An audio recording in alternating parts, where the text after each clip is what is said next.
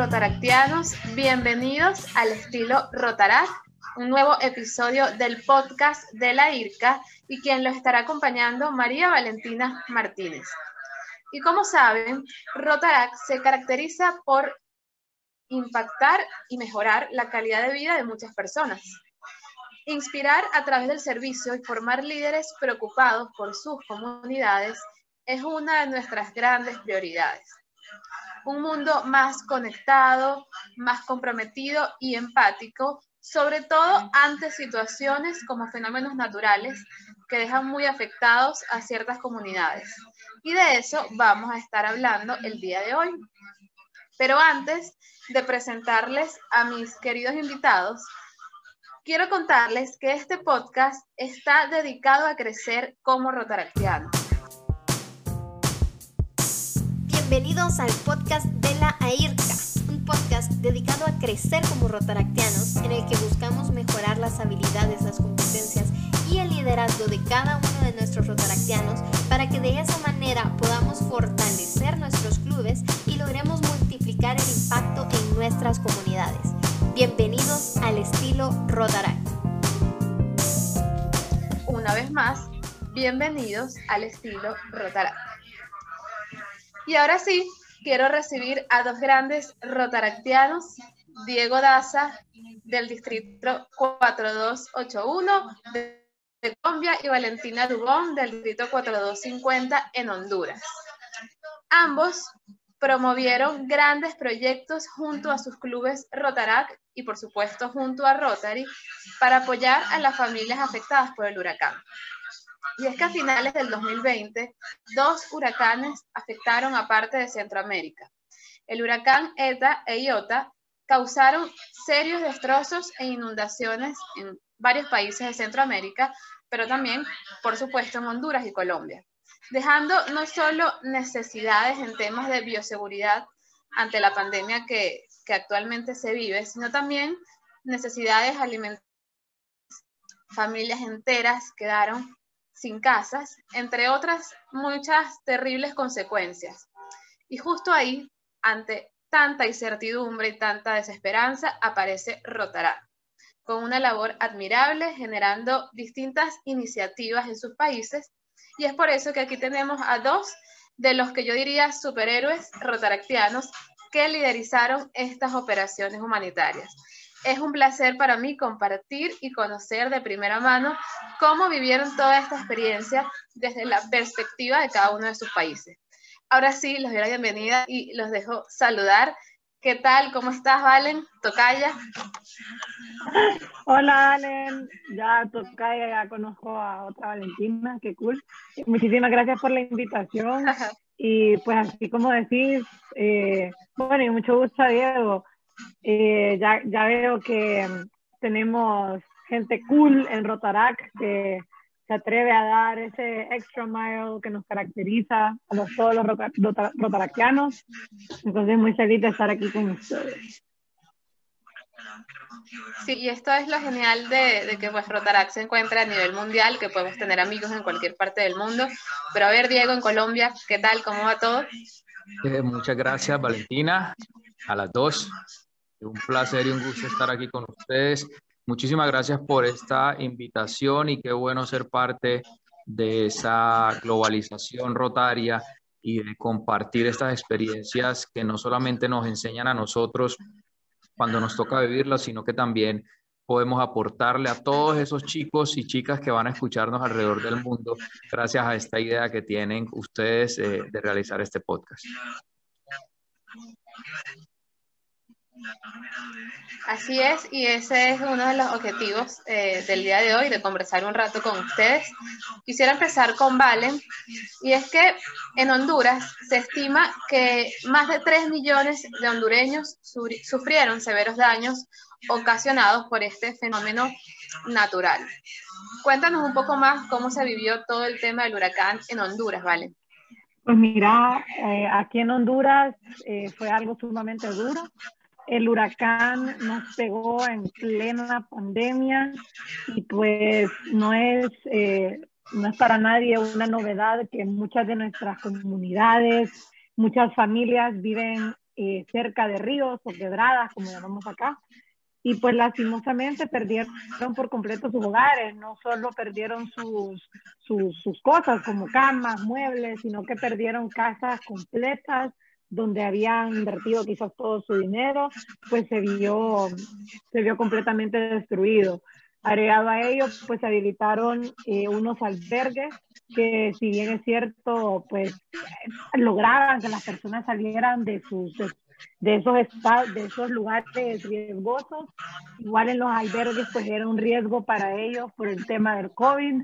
Mucha gente se contagió, eh, había mucha gente junta entonces, eh, el tema de, de, la higiene en los albergues se puso, se puso bien delicado. Agregado a ello, de paso, teníamos el dengue, bueno, tenemos dengue todavía, y el dengue pues se vio en aumento eh, en ese momento. Entonces, sí vivíamos una situación terrible. Eh, donde pues a nosotros como rotaractianos nos tocó decir presente, salir de la comodidad de nuestras casas, y empezar a ayudar a todas estas personas, porque de verdad era algo deplorable. Yo mirabas a esas familias y en serio no tenían absolutamente nada, nada.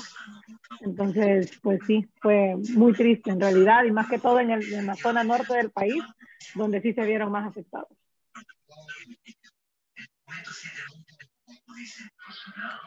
Sí, como tú lo dices, no solo era el reto, por supuesto, de, las terribles consecuencias que dejó el huracán, sino también eh, aportar a una sociedad que también está pasando por el COVID, en su caso por el tema del dengue. Entonces eran varios retos que tenían como rotarios y rotatianos.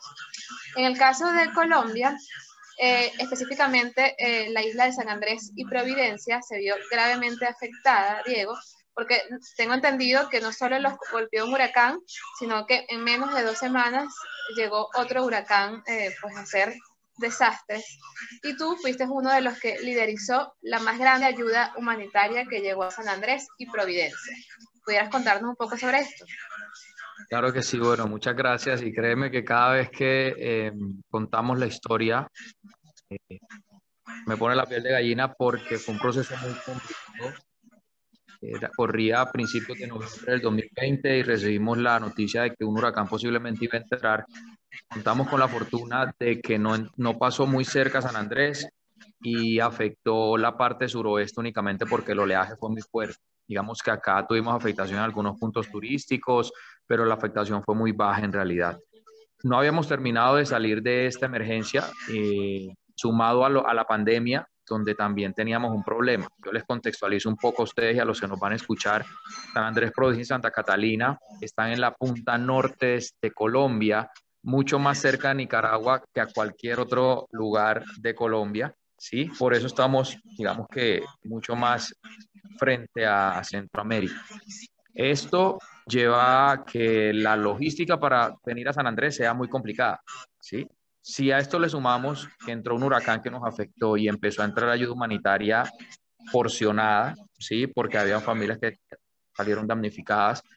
Cuando nos avisan que viene Iota, nosotros esperábamos que llegara como un huracán categoría 1, máximo categoría 2 el huracán venía muy bien, sí, en realidad, y se esperaba que no entrara directamente a Providencia, que pasara un poco retirado de San Andrés, pero conforme iban pasando las horas del, del 16 de noviembre, el huracán se fue intensificando y se fue alineando mucho más directamente a Providencia. Es así como en un lapso de tres horas pasamos de tener un, huracán categoría 2 a categoría 5, con la desfortuna que cuando está y entra categoría 5 está sobre Providencia. Y les comparto también esta información a modo de contexto. San Andrés es una isla que tiene 32 kilómetros cuadrados. Tenemos más o menos 70 mil habitantes. Providencia es una isla de 17 kilómetros cuadrados que cuenta con 6.800 personas. Santa Catalina es una isla de un kilómetro cuadrado que cuenta con 200 personas y. No hay mucho, no hay mucho más. Cuando el huracán pasa por Providencia, todas las familias estaban eh, esperando un huracán de categoría 2, pero la, fuerza de un categoría 5, que es algo inimaginable y nunca había pasado por acá, eh, desafortunadamente devastó en su totalidad la isla, o sea, no quedó prácticamente nada en pie. Las historias y todo lo que nos, a los que nos tuvimos que enfrentar al momento de, llegar a Providencia fue muy fuerte, muy, muy, muy fuerte, pero teníamos una convicción y era que el corazón de nosotros al ser rotario lleva a hacer cosas que una vez no piensa muy bien, pero sabe que es, la, que es lo correcto y lo justo. Vamos a la, a la prueba cuádruple. Una vez pasa el huracán, al siguiente día Rotary y otras entidades aquí en San Andrés empiezan a liderar toda una misión de ayuda humanitaria enorme no solamente aquí en San Andrés, sino en Colombia. La primera orden que dimos en San Andrés fue que todo rotarismo se movilizara a buscar en los almacenes, tiendas, todo lo que funcionara en Providencia. Hablamos desde una batería, desde un cable, desde un papel higiénico, una lata de atún, porque en Providencia no quedó nada y Providencia se desapareció durante casi tres días. Eso quiere decir que allá no podía entrar un avión, no podía entrar un barco, no había señal, así que las personas estaban en realidad aguantando muchísimas necesidades. Cuando esto pasa, logramos enviar un barco con 70 toneladas de ayuda y eh, al siguiente día yo salgo para Providencia. Eso fue una cosa que me, me nació y le dije a un amigo rotario, nos vamos, y sí, vámonos, pero no sabemos en qué, teníamos que irnos por mar porque por avión no podía entrar nadie. Entonces tuvimos esa fortuna de encontrarnos con un amigo de la Armada Nacional que nos llevó en un barco a enfrentarnos con la realidad del asunto. Ese es el contexto inicial, ¿vale? Para que eh, podamos continuar y bueno, hay muchas cosas chéveres. Sí, sí.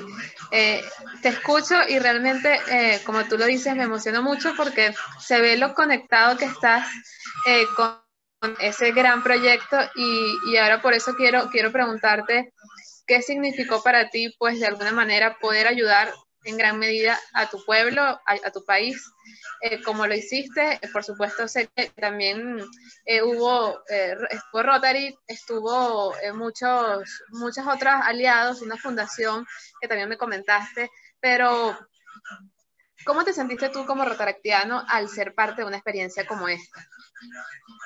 Yo creo que Nunca, nunca en San Andrés estábamos preparados. Sí sabíamos que estar en una isla, en una isla en pleno Caribe, estábamos expuestos a que en algún momento un huracán pasara por nosotros. Eh, siempre pensábamos en que listo, en algún momento va a pasar, pero qué hacer no, no, lo tenemos contemplado. Rotará como toda la mayoría de los clubes en el mundo. Eh, realizamos obras, realizamos actividades en comunidades, realizamos proyectos de impacto, pero no un impacto a escala grandísimo, ¿sí?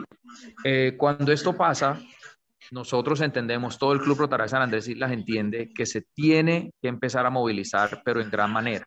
El Club Rotaract San Andrés Islas durante dos meses, de forma ininterrumpida, entre noviembre y diciembre, enero, trabajó incansablemente por recibir, recibir, recibir, recibir. Digamos que la emergencia tiene varios, varios puntos. El primero es la ayuda inicial, que es donde tenemos que cubrir toda una asistencia de alimentación y elementos básicos para que las familias sobrevivan, agua, por ejemplo. Y ahí digamos que Rotarac, Rotary, junto a la fundación que te comenté que se llama Pro Archipiélago, ha venido liderando, yo creo que la más grande eh, eh, estrategia y emergencia que pueda haber ocurrido en San Andrés porque se han logrado movilizar ponle tú más de mil toneladas de ayuda humanitaria y ahí vuelvo a lo que les comentaba de la logística tan difícil en San Andrés y es que acá todo entra o por avión o por barco. Aquí, pero es que cuando llega aquí a San Andrés para llevarlo a Providencia tenemos que llevarlo en un barco más chiquito o en una avioneta más chiquita. Imagínense el cuello de botella que, que existe todavía en San Andrés para poder llevar algo a Providencia, que es una isla tan alejada, tan compleja, no tiene un aeropuerto grande, no tiene muelle grande. Todos esos factores lograron que la dificultad aumentara por mil. La satisfacción es enorme, todavía seguimos ayudando. Rotarac y Rotary en este momento lideran proyectos enormes en Providencia. Estamos trabajando en muchísimas cosas que si me dan la oportunidad voy a poder contártelos para que nos demos cuenta que lo que hacemos en el, nuestro día a día como Rotarac está muy bien. Hacemos servicio, hacemos comunidad, pero esto a mí me enseñó a que tenemos que dejar huella en las comunidades. Cuando tenemos emergencias como esa es cuando en realidad vemos la dimensión de lo que nosotros podemos lograr. Con una llamada, con un mensaje, con un email, Rotary entero se, se, movilizó. Yo recuerdo que el día que salimos a Providencia mandamos un video y lo hicimos rodar por todo el mundo rotario. Las personas que lo vieron automáticamente empezaron a donar recursos y eso fue muy valioso. Sí, yo ahorita me vas a contar eh, más adelante todo eso que se viene eh, para seguir apoyando pues a San Andrés y por supuesto a Providencia y Santa Catalina, pero te preguntaba cómo te sentiste y, justo me hablabas de que, de que ahora ven todo lo que ustedes pueden hacer, ¿no? Se dieron cuenta tras este proyecto todo lo que es capaz de hacer un club Rotarac que se lo propone. Y yo creo que esa es una de las, de las cosas más bonitas, no solamente que ustedes están apoyando increíblemente a estas comunidades, sino que también ustedes están creciendo increíblemente como personas y como rotaractianos. Y esa es una de las grandes oportunidades que te da ser parte de esta organización. En el caso de Valen, tengo entendido que eh, todo el distrito 4250 se, abocó pues apoyar eh, pues a, a, todos los que se vieron afectados por esta por, esta, por estos huracanes. Pero cuéntame mejor tú cómo fue todo ese proceso de ayuda. Pues, eh, nosotros, pues como distrito, eh, cada quien pues estuvo, más que todo cada club eh, se movilizó por sus zonas, sus áreas, para ver de qué forma apoyaban. Sin embargo, tres de los clubes de Honduras, que somos Tegucigalpa Sur, eh, Unitec Metropolitano y mi club Rotarac Villarreal de Tegucigalpa, atendimos un llamado, atendimos a un llamado de organizaciones juveniles eh, como Operación Frijol, El Milenio, Honduras Conecta y demás, armamos una alianza que se denominó Operación ETA. En ese momento éramos como 25 organizaciones que decidimos unirnos para no para no replicar eh, esfuerzos así innecesarios, no hacer todos lo mismo, sino que de, de, forma unida todas las organizaciones venir y apoyar a las personas más afectadas por el huracán. Iniciamos con un GoFundMe que escaló a nivel que llegamos a más de 300 mil dólares recaudados. O sea, fue una cosa bestial, eh, significó muchísimo para todos nosotros el trabajo en equipo, o sea, imagínate tener 29 líderes de organizaciones completamente diferentes, con diferentes enfoques, trabajando por una sola misma causa. O sea, fue no solo extraordinario, sino que fue eh, una gran experiencia de trabajo en equipo, porque pues nosotros como clubes tenemos esa eh, esa facilidad de llevarnos bien con todo el mundo y conocemos gente en todos lados del mundo y en todo el país. Entonces eso nos facilitaba un montón de cosas. Eh, luego, desde que iniciamos, varios clubes de Honduras de la zona norte se unieron eh, para, para voluntariar en la zona norte y se unieron a Operación ETA. Y pues nosotros, al ver el, el, el, hype de este GoFundMe, decidimos ir más allá y dijimos, bueno, ya no podemos eh, solo regalar comida, regalar toallas sanitarias, regalar... Mira, aquí lo que más necesitaba la gente eran pañales y leche. Leche, pañales, leche, pañales, era increíble. Entonces eh, nos aliamos con esta organización que me imagino que están, ustedes familiarizadas con ella, con Techo. Si conocen a Techo, eh, de Chile hasta los Estados Unidos. Entonces nos aliamos con Techo para hacer una comunidad desde cero en la zona norte del país, que es donde más se vio afectada la gente. Entonces le vamos a dar a 82 familias un hogar digno donde vivir. Wow, increíble y, veo pues el orgullo que sientes de, ser parte también de, este legado y de esta historia que está creando Rotarac pues en, en, ante esta necesidad, ¿no? Que como tú lo mencionas, no es solamente eh, en temas de comida, sino también en una casa, eh, quizás en el aspecto psicológico o quizás en la educación de, que perdieron pues todas estas personas que se vieron afectadas por el huracán.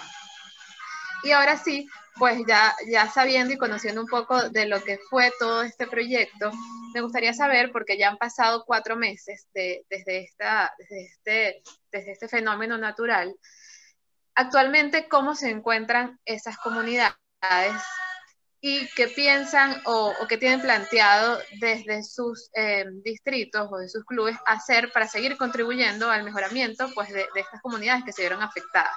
Me gustaría que, que, empiece Diego contándome. Muchas gracias, Vale. Y bueno, Nosotros en Colombia contamos con dos distritos, 4271 y 4281. La familia Rotaria de San Andrés Islas, Club Rotario, Club Rotarac e Interac, siempre han trabajado unidos y cuando esto sucedió, la movilización fue primero en familia en San Andrés y posteriormente con todo Colombia. Esto llegó a que lográramos realizar muy rápidamente acceder a una subvención global por desastres de Rotary Internacional y ahí comenzamos a trabajar mundialmente con la organización. Luego de esto empezamos a, lo que decía Valentina, lo primero es ayudarles con alimentación, con pañales y leche, que sí es lo que más se necesita en un tema como estos. Providencia es una isla, como les comentaba, de 1.800 personas, donde todos quedaron en la calle sin ropa y sin absolutamente nada. Y una vez eh, pasó la primera parte de, entregar esa asistencia humanitaria, comenzamos a visualizar proyectos que pudieran llegar a generar grandes impactos. La familia Rotaria de San Andrés decide involucrarse inicialmente en un tema de agua y en un tema medioambiental. Son dos áreas de interés muy fuertes en Rotary y es así como le ofrecemos al gobierno nacional y departamental la posibilidad de entregar una planta potabilizadora de agua. Providencia, hasta las plantas potabilizadoras se destruyeron. Y es así como en este momento ya la planta potabilizadora está empezando a generar agua. Estamos esperando los resultados de las pruebas químicas para comenzar a entregarla. Es una planta que potabiliza 250 mil litros de agua al día y va a garantizar una un agua muy, muy, muy buena para, para todas las comunidades en, Providencia Santa Catalina, lo que va a dejar que tengamos que seguir ingresando plástico porque eh, ese ingreso de plástico a una isla tan pequeña, imagínense el daño ecológico que causa. Con el tema medioambiental, empezamos un proyecto que ya también está en la etapa de construcción de un vivero para hacer reforestación. Nosotros tenemos en Colombia parques naturales y en Providencia el parque se llama McBean Lagon incluye una parte de manglar, incluye unos islotes que están muy cerquita a Providencia, que también quedaron totalmente devastados. Y entonces este vivero lo que va a hacer es sembrar esas especies nativas, buscar un crecimiento temprano y después ir a reforestar estas áreas. Con estos dos proyectos empezó a trabajar la familia Rotaria San Andrés. Asimismo, comenzamos a trabajar un proyecto para la seguridad alimentaria en Providencia. Tenemos 248 familias que se dedican a la agricultura. Vamos a trabajar un proyecto de siembra para que, si Dios quiere, en agosto ya tengamos la primera cosecha para que las familias en Providencia comiencen no solo a vender y a comercializar estos productos, sino también a consumir lo que ellos antes hacían. ¿sí? Todos estos proyectos se, se alinean trabajan mucho con las áreas de interés de Rotary. También estamos trabajando un proyecto de emprendimiento donde vamos a buscar ayudar a los emprendedores de Providencia a que vuelvan a comenzar sus pequeñas empresas y sus pequeños negocios para reactivarlos.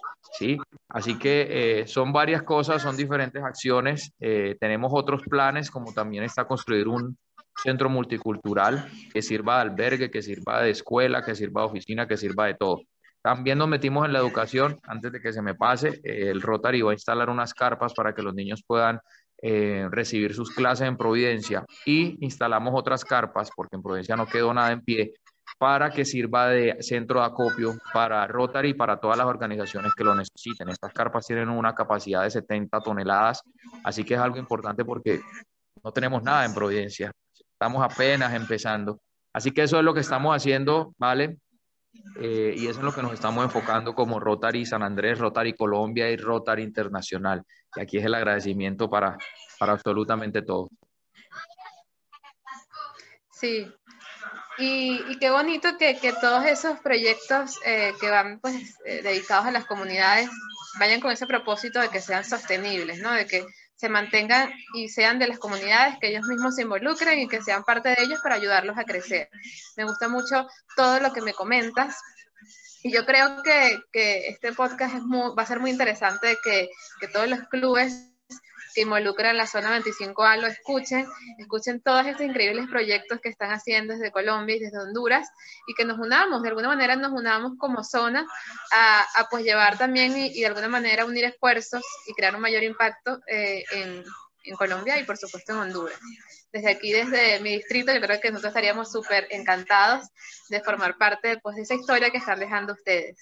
Eh, en el caso de, de, Valen, ya tú mencionabas pues eh, también la increíble propuesta en el tema de las viviendas. no sé si te gustaría comentarme pues eh, alguna otra cosa con respecto a lo que tienen pensado para ir apoyando al pueblo nureño.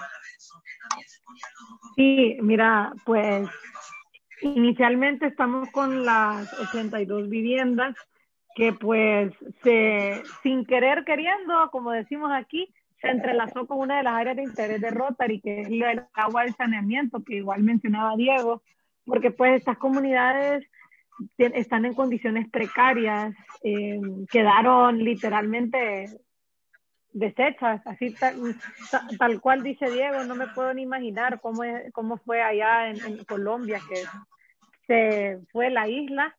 Acá pues nuestros territorios sí sufrieron mucho, eh, pero dentro de la comunidad y las 82 viviendas, pues está trabajando también con 82 letrinas que vienen a entrelazar en el agua y saneamiento para, que, para ir trabajando con la higiene de, de, de, esta comunidad, ir trabajando con el agua. Adicionalmente, pues, eh, como esta comunidad va a ser de nosotros, va a ser de Operación ETA, entonces queda para que si, va, si el club Rotarac Villarreal decide o quiere hacer una actividad hacer un proyecto en esta comunidad, se puede hacer perfectamente. Entonces, pues nosotros estamos abiertos a, propuestas eh, para, para, ver de qué forma podemos hacer que esta comunidad misma crezca. Pues, eh, como te digo, nosotros en Operación ETA, pues somos varias organizaciones y todas estamos trabajando, eh, bueno, estuvimos trabajando cuatro meses sin parar, reuniones a las 10 de la noche, a las 12 de la noche, todos los días había algo que hacer. Ahorita estamos un poco ya más como tranquilos, entre comillas, porque ya pues se inició con el proyecto en techo y ya ellos, techo lleva la batuta en la construcción de casas, pero igual estamos nosotros ahí al pie para, para seguir instrucciones, para ir a construir las casas, para, para, para tener nuevos proyectos e ir, e ir desarrollando esta esta comunidad. En realidad me gusta mucho lo que dice Diego del, del emprendimiento, de cómo ellos van a desarrollar eh, nuevamente esta comunidad y me encantaría saber más para ver de qué forma podemos incluso replicarlo nosotros acá en Honduras. Mucho gusto. Claro que sí. Y, sí, y eso es lo bueno de, de, de estos espacios que nos permiten intercambiar ideas y que nos puedan funcionar también para lo que ocurre dentro de, nuestro, nuestros países, ¿no? Eh, yo de verdad tengo que felicitarlos, eh, yo creo que hablo en nombre de, de, de, todos los que nos escuchan, de todos los rotaactianos del mundo, cuando les digo que me siento muy orgullosa por lo que están haciendo, muy emocionada cada vez que los escucho hablar de todo lo que viene para esas comunidades, son un ejemplo para, para los clubes Rotarac y, pues conmigo quiero expresarles la admiración que son por ustedes, por el trabajo que están haciendo y cómo dejan en alto nuestra organización. Sobre todo estoy muy agradecida que se hayan puesto a formar parte de esta conversación, se hayan tomado un tiempo para contarnos todo esto. Eh, ya estamos pues pronto a finalizar, pero sí me gustaría que pues si tienen algo más que comentarnos, pues aprovechen este espacio para que todos los escuchen. Gracias, vale. Yo creo que es primero el agradecimiento también a ti y a Valentina por compartir la experiencia. Yo también aprendo cada que escucho eh, hablar a, otros rotaractianos. Creo que es una, un espacio muy práctico para que los clubes del mundo que escuchen este, este podcast sepan de que podemos siempre ir un paso más adelante, que no esperemos a, a, a que las cosas pasen, sino que busquemos las cosas y busquemos las necesidades de nuestras comunidades y cuando tengamos que vivir una experiencia como la que nos tocó vivir a Valentina y a mí aquí en San Andrés, eh, sepamos de que tenemos al mundo rotario listo y dispuesto a trabajar por nosotros y con nosotros. Esa yo creo que es el mayor, eh, la mayor satisfacción de que en ningún momento hemos estado solos, eh, pasando por Interax, Rotarac, Rotarios de todo, de todas partes del mundo. Nosotros aquí en San Andrés hemos recibido ayudas, así como me imagino que, que en Honduras.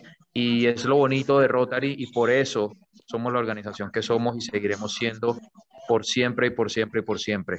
Es con lo que me quedo y es importante y me alegro mucho compartir con ustedes este, este, esta pequeña experiencia que valoro mucho y sé que va a, a generar impacto en muchas personas. Muchas gracias por, por esas palabras, Diego. A ver, Valen.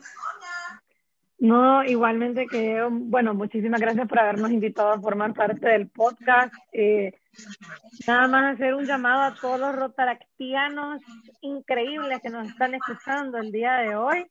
Decirles que no están solos, que tenemos hermanos, amigos en todo el resto del mundo y que depende de nosotros como rotaractianos, como juventud, como la organización más cool, me gusta decir a mí, eh, cambiar el mundo. Nosotros, si queremos hacer algo, lo vamos a lograr. Eh, lo hemos demostrado ante, imagínense, gente tan joven ante un desastre natural, ponerse botas de hule, ponerse chalecos y salir salir, hay gente que atravesó ríos, hay gente que agarró sus lanchas y fue a salvar a las personas. Entonces, en realidad, esto es una experiencia muy satisfactoria y es un llamado a, todas, a todos nuestros, nuestros clubes, a nuestra organización, que, que podemos hacer la diferencia y que siempre tenemos que pensar en los demás antes que nosotros mismos. Y de verdad que muchísimo gusto a ustedes dos ya veo yo que vamos a, estar hablando con Colombia para ver cómo, cómo, replicamos proyectos. Claro que sí, con mucho gusto. bueno, y Venezuela también está ahí pendiente. No se olviden de Venezuela, por favor. ah, nos va a Chicos, a Venezuela. de verdad. Ah. Claro, invitadísimos. bueno, de verdad quiero agradecerles inmensamente que, que se hayan conectado un rato. Eh, creo que hasta ahora quiero decir que ha sido una de las entrevistas que más he disfrutado porque sobre todo me han inspirado mucho, me han conectado con lo que yo quiero hacer en Rotaract y por lo cual entré a esta organización. Entonces, gracias porque estoy segura que las y su experiencia que compartieron a través de este podcast va a inspirar a muchos otros clubes y ese es uno de nuestros objetivos a través de este podcast. Así que bueno, sin duda en Rotaract somos gente de acción que se hace presente no solo para apoyar, sino para unir esfuerzos y generar un gran impacto sostenible, que realmente mejore las condiciones que hoy viven los afectados. Citando las palabras de nuestro presidente electo de Rotary Internacional, Shekhar Mehta, cuidar y servir a los demás es la mejor manera de vivir porque cambia no solo la vida de otras personas, sino también cambia nuestra propia vida y esta es la grandeza de nuestra organización. Así me despido, pues con mucho gusto y mucha alegría de haber compartido con ustedes. Los esperamos en otro episodio de Al estilo Rotará. Muchas gracias.